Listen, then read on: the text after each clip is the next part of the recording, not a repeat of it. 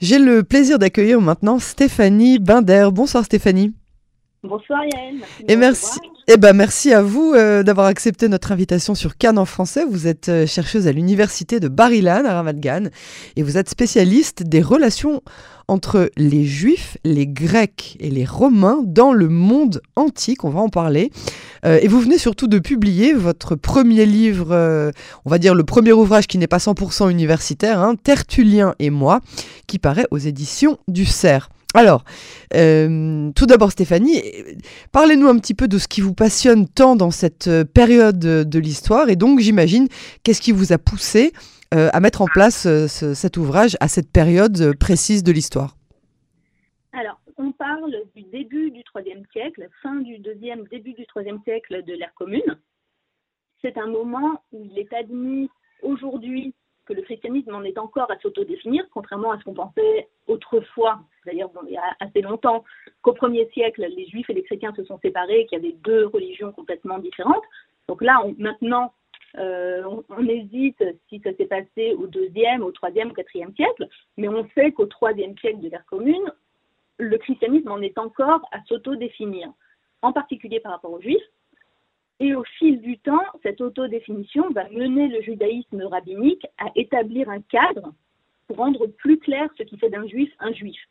Donc étudier les textes de cette période charnière permet d'observer les mécanismes mis en place pour créer l'identité euh, d'un groupe et surtout de déceler, et je me permets parce que c'est pour rime, euh, les trucs et astuces qui ont servi les élites pour établir les contours euh, des groupes qu'elles dirigeaient. C'est-à-dire de comprendre le pourquoi du comment. Et cette analyse fournit des réponses dont j'ai besoin, moi, personnellement, pour assumer mon identité religieuse. D'accord, donc euh, il y a aussi une, part euh, importante de, de, euh, de, de, la religion hein, dans, dans, dans, ce, dans ce livre. c'est aussi un dialogue hein, entre vous, Stéphanie Binder en 2022, ou peut-être à l'époque où vous l'avez écrit en 2020-2021, et Tertullien qui vit il y a 18 siècles. De quoi se parlent ces deux-là et surtout comment est-ce qu'ils arrivent à se comprendre? Euh, Alors de quoi parle-t-on? On parle de beaucoup de choses. C'est un dialogue qui s'inscrit au centre d'une question cruciale, à savoir la part d'objectivité du chercheur. C'est-à-dire que je suis consciente que ma façon de choisir et d'aborder les thèmes que je traite à travers Tertullien est conditionnée par des motivations profondes chez moi. Et pour pouvoir prendre une certaine distance par rapport à ce qu'on appelle en anglais euh, le wishful thinking, c'est-à-dire qu'on a tellement envie de trouver les réponses qui nous conviennent qu'on finit par les imaginer même là où elles ne sont pas. Euh, j'ai décidé de tout mettre à plat dans ce livre, de me raconter, de revenir sur ma propre histoire, mon enfance, ma formation, de me prendre moi-même comme sujet d'étude et d'évaluer dans quelle mesure euh, les résultats de mes recherches restent valables et valides malgré la façon dont ma propre personne les influence, c'est-à-dire comme n'importe quel chercheur oriente sa recherche en fonction de qui il est. Alors on parle de religion, on parle de foi, on parle de pratique, on parle de résistance face à l'oppression et de plein d'autres choses.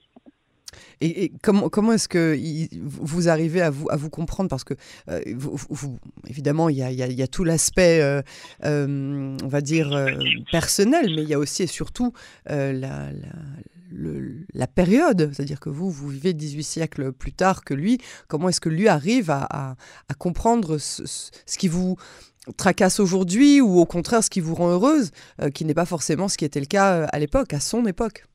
Bah, à mon avis, et comment est-ce qu'il est ouvert à la discussion, puisque à l'époque, c'était peut-être pas aussi euh, pluraliste et ouvert qu'aujourd'hui En réalité, la discussion, je la fais entre moi et moi-même. Quand tu viens à ces textes, maintenant, je les interprète de la façon qui me convient de les interpréter. C'est exactement la question euh, que je pose.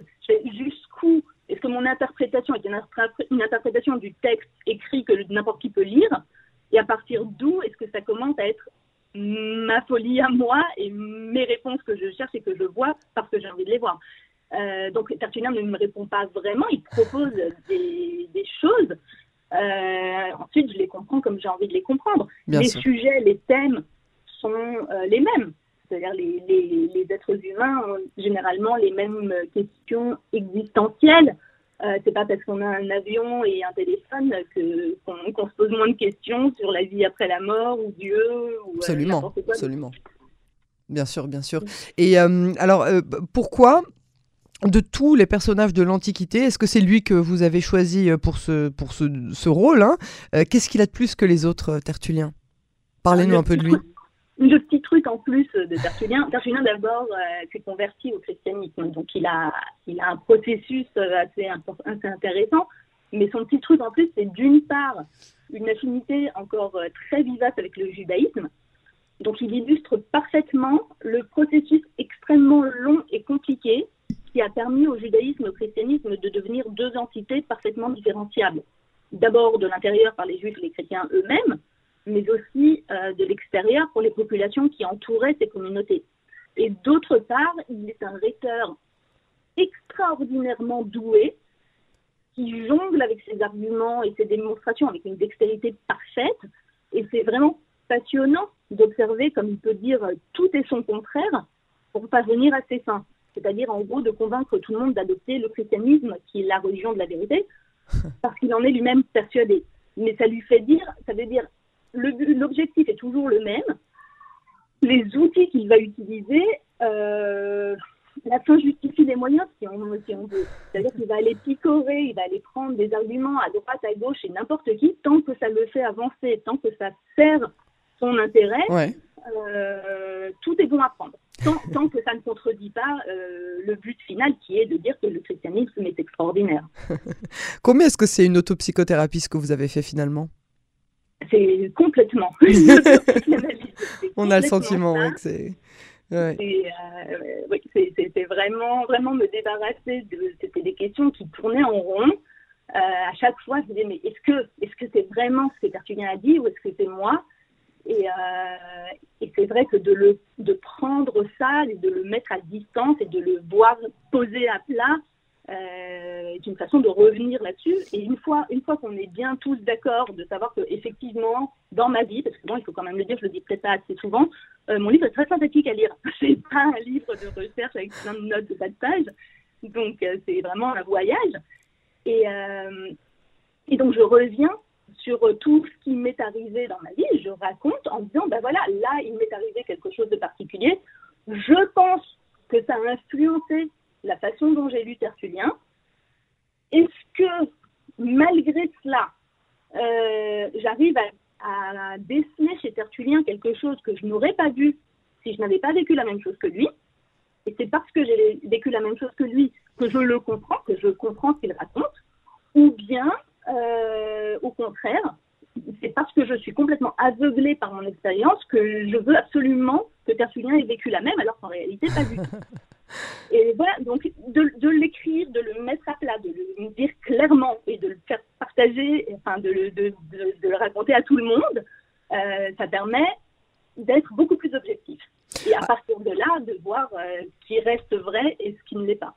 Alors euh, précisément avec cette objectivité et avec cette vision hein, différente de celle qu'on a aujourd'hui, est-ce que vous, vous, pensez que cette sagesse que, que, Tertullien vous, vous prodigue, elle est applicable pour résoudre certains conflits contemporains par exemple?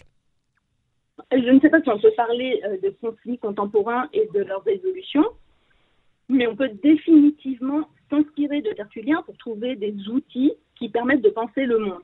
Les anciens se sont déjà attachés, on le disait tout à l'heure, euh, à des questions indémodables, que cela concerne Dieu, le bien et la morale, le beau, le vrai, l'amour, la mort, et euh, enfin tout. Euh, donc on gagne à échafauder nos théories que l'on espère novatrices, mais c'est rarement le cas, et je reviens là-dessus aussi dans mon livre sur cette obsession du nouveau, mais que finalement, même quand on essaye de faire du nouveau, on revient toujours euh, aux mêmes outils, parce que finalement, euh, l'esprit humain n'est pas capable de penser au-delà de certains cadres, donc on réutilise à chaque fois les mêmes idées. donc les idées, on les espère novatrices, mais pas souvent.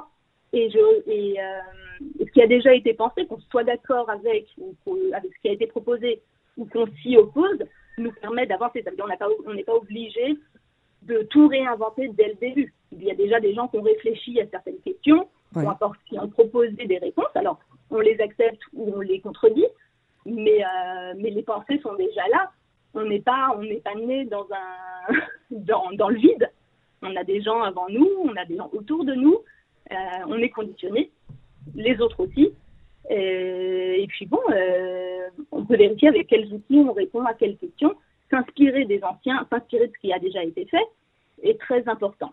Et ce qui est intéressant à prendre chez Tertullien, c'est sa grande flexibilité, c'est-à-dire la manière qu'il a de s'adapter à son public, à la fois pour apprendre à décrypter la façon de faire de ceux qui, nous persuadent, nous, de les croire. Donc ça, d'une part, hein, si on parle politique, mais aussi pour comprendre quel comportement un dirigeant doit adopter s'il veut rencontrer quelques succès auprès de ceux qui l'entourent. Parce que Tertullien est vraiment très à l'écoute de son public et il est toujours en train de tester, c'est-à-dire de tirer sur ses ficelles, de voir où il peut être un peu plus strict, où il doit être un petit peu plus euh, gentil parce que sinon il va perdre toutes ses ouailles. Donc il, est très, il fait très attention à ce qu'il dit et il évalue tout le temps ce qu'il peut dire, ce qu'il peut exiger et ce qu'il ne peut pas faire. Donc, euh, donc il, a beaucoup de succès. Donc c'est un personnage en plus, non mais c'est bien, c'est un personnage en plus qui, qui, qui, qui se questionne constamment au lieu d'avoir euh, plein de, de, certitudes, il se, il se, pose beaucoup de questions et c'est déjà pas mal il se pose des questions, mais il a des réponses. Il apporte les réponses. Il, il vient, lui, il vient avec. Euh, c'est un guide. C'est un guide, donc euh, il imagine qu'autour de lui, les gens ont des questions à se poser et il leur apporte des réponses. Euh, il est très sûr de lui. Quand il, quand il apporte ses réponses, il n'hésite pas. Pour lui, les choses sont claires. Donc il les. Maintenant, c'est une, question que je me pose aussi. est-ce que, est-ce que moi, j'ai l'impression que c'est très clair pour lui, ou est-ce qu'il a des problèmes de foi comme moi? Euh... Deux fois FOI. Deux fois FOI. oui. euh, donc, donc c'est aussi une question. Euh, mais, mais a priori, quand on lit ces textes, il n'y a pas, il a pas d'hésitation. Euh, il présente Dieu, il présente la façon d'être chrétien, il présente la façon dont il faut euh, reléguer les, hérétiques aux oubliettes, et il s'attaque vraiment à tous les hérétiques. Après, il a été accusé lui-même d'être hérétique. Mais aujourd'hui, plus personne n'y croit, ou presque plus personne n'y croit. Euh, donc, il s'attaque aux hérésies. Il donne des façons de se comporter. Il explique aux chrétiens comment se comporter, puisque finalement, si le chrétien euh, n'a pas de cadre, que vous savez que le, christianisme vient abolir les mitzvot du judaïsme. Il garde le même substrat moral, et euh, il abandonne toutes les mitzvot euh, qui sont un peu trop euh, coercitives, qui sont un peu casse-pieds. Ouais. Il fait que, à un moment, tant qu'on attend que Jésus revienne, c'est très bien. Quand on s'aperçoit que Jésus met un peu de temps à revenir, il faut savoir s'adapter et savoir comment faire la différence entre un chrétien et celui qui ne l'est pas. Donc, si le chrétien n'a aucun cadre, aucun commandement, aucune façon spécifique de se comporter, on ne peut pas le différencier euh, de ses voisins qui sont des idolâtres. Ce qui fait qu'à cette période justement des Tertulliens, on revient à établir un cadre, à établir des limites pour expliquer aux chrétiens comment ils doivent se comporter pour ne pas être comme tous ses voisins qui ne sont pas chrétiens. C'est passionnant, ça donne vraiment envie de, le découvrir, Stéphanie euh, Binder, autrice de, Tertullien, euh, Tertullien et moi, euh, qui paraît donc aux éditions du Cerf. Je vous remercie beaucoup de nous avoir présenté ce livre et j'espère qu'on vous retrouvera très bientôt sur les ondes de Canon français. Merci beaucoup Yael. À bientôt. bonne soirée.